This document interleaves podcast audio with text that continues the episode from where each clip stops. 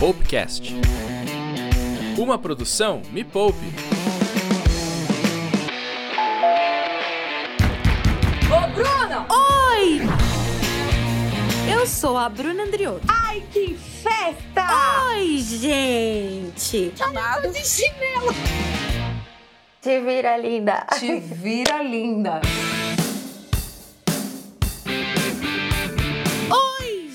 Gente, aqui quem fala é a Bruna Andriotto. Se você não me conhece, depois corre lá no YouTube, youtube.com/barra me poupe na web. Eu sou a primeira participante do reality Me Poupe e a Natália Arcuri me ajudou a sair do buraco. Acredita que eu fiz uma dívida de 70 mil reais? Pois é.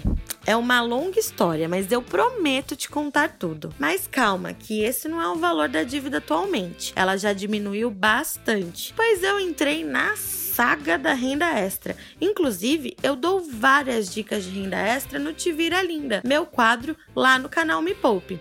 Lá eu te ensino a fazer renda extra a partir das minhas experiências. E esse é o Te Vira Linda no áudio. Lá no canal do YouTube eu mostro jeitos diferentes para você fazer dinheiro. Já aqui no Te Vira Linda no áudio vai ser um pouco diferente.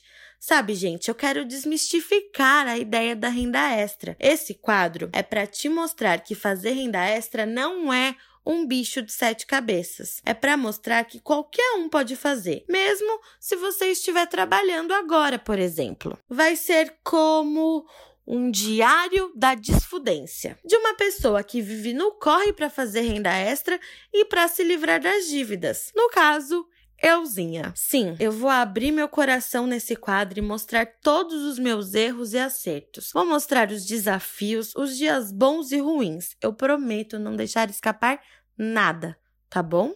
De verdade. Porque assim, eu tenho certeza de que você vai errar menos, né? Eu vou mostrar minha saga justamente para isso, para você não errar aonde eu errei, porque a gente aprende muito vendo os erros e acertos de outras pessoas, né? Lá no primeiro episódio eu te contei como foi para eu fazer renda extra e quais foram os meus primeiros passos. Já hoje eu quero falar de uma coisa que ninguém fala, mas eu tenho certeza que sente. Aquele medinho de falar que tá fazendo renda extra ou até até mesmo o medo de falar que tá sem dinheiro, que precisa fazer dinheiro. Eu não tinha dinheiro para ir nos lugares, mesmo os mais simples que as minhas amigas iam. Lembrando que escolher não sair para economizar é uma coisa. Nesse caso eu queria muito ir, mas eu não podia. E sabe o que acontecia? Elas queriam tanto a minha companhia que sempre pagavam a minha parte. Com certeza sou muito grata por isso, tá? Não tô reclamando. Mas no fundo eu me sentia muito mal. Então teve uma época que mesmo não podendo eu dava um jeito, passava tudo no cartão de crédito. Pois é, agora tem uma história que me dá uma raiva só de lembrar. Uma vez, um grupo de amigos, eles estavam planejando uma viagem pra praia, né? Aí eu expliquei que eu não podia ir. E eles, por que que você não pode? Ah, não, não, não. E eu expliquei, eu falei, gente, eu não posso, eu tenho uma dívida para pagar, não tenho dinheiro. E realmente, gente, eu não tinha. Aí, um ex-namorado de uma amiga virou para mim e falou assim: Nossa, se você não tem 50 reais para isso, se mata, né? Gente, eu engoli seco. Olhei pra cara dele e eu fiquei, tipo, sem resposta. Hoje eu tenho 357 respostas para dar para ele, mas naquela hora eu fiquei muito mal, me senti uma zero à esquerda. Falei, nossa, não tenho nem 50 reais. Nossa, gente, na hora eu fiquei muito mal, eu fiquei muito triste. Ele conseguiu me abalar. No meio disso tudo, eu fazia ainda mais dívidas, ficava ansiosa, frustrada, comprava as coisas no cartão de crédito por pura compulsão. E o que acontecia depois? Um sentimento de culpa gigantesco. Só as pessoas bem próximas sabiam das minhas dívidas e eu sentia um peso muito grande pela chateação, com razão, né? Dos meus pais. Então, quando eu me inscrevi pro reality, eu tava com um pouco de receio de ser julgada pelos outros, sabe? Aqueles amigos da época de escola, familiares que eu não via faz tempo. O que, que eles iam pensar? Daí, gente, eu não contei pra ninguém. Eles teriam que descobrir sozinhos. Mas a Me Poupa é tão conhecida que não teve como eu escapar.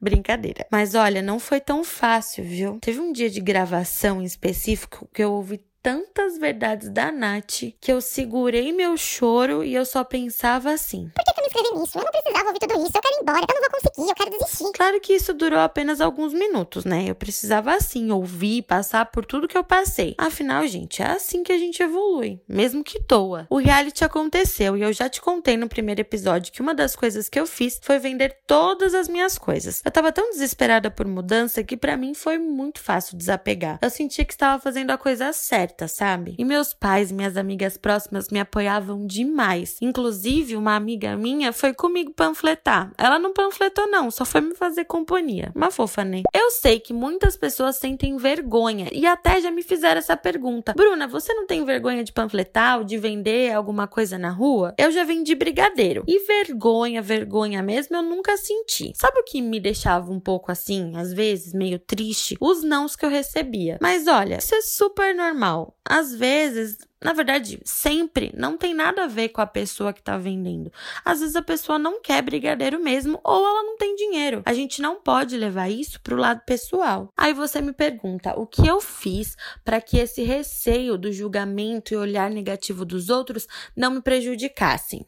Eu vou contar para você. Primeiro, eu deixei bem claro para mim mesma sobre os meus porquês. O porquê eu busquei ajuda, o porquê eu precisava daquilo, o porquê eu tava fazendo o que eu tava fazendo. Então, eu tinha um propósito muito bem definido e eu não podia desistir. Claro que a Nath me ajudou muito nesse processo. E o mais legal de tudo é que ela sempre me ensinou a fazer. Nunca ela fez por mim. E isso me tornava uma pessoa cada vez mais independente e livre. O que me ajudou também foi listar todas as minhas metas e sonhos no papel. E claro que eu sempre pensei assim: ninguém paga os meus boletos. Gente, Ninguém vai pagar as suas contas, ninguém paga as minhas contas. Então deixem as pessoas pensarem o que elas quiserem. E outra, eu pensava assim: se eu não fizer por mim, ninguém vai fazer. Então, que se dane a opinião dos outros.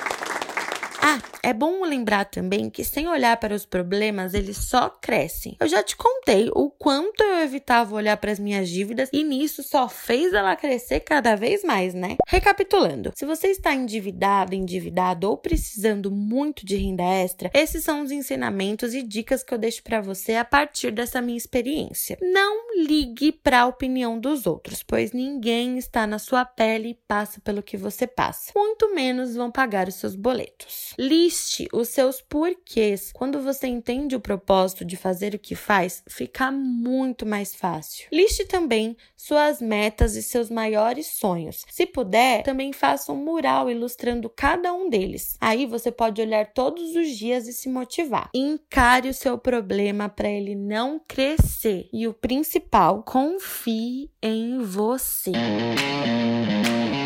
Espero que você tenha gostado dessas dicas. Aproveita, comenta lá no Instagram, arroba me poupe na web, o que você tem feito, o que você faz de renda extra que tem dado certo. Eu quero saber. Se você postar no Instagram, é só marcar hashtag te vira linda ou arroba me poupe na web. Se quiser me seguir por lá também, é o arroba Bruandrioto. Um beijo e até o próximo Te Vira Linda no áudio. Tchau!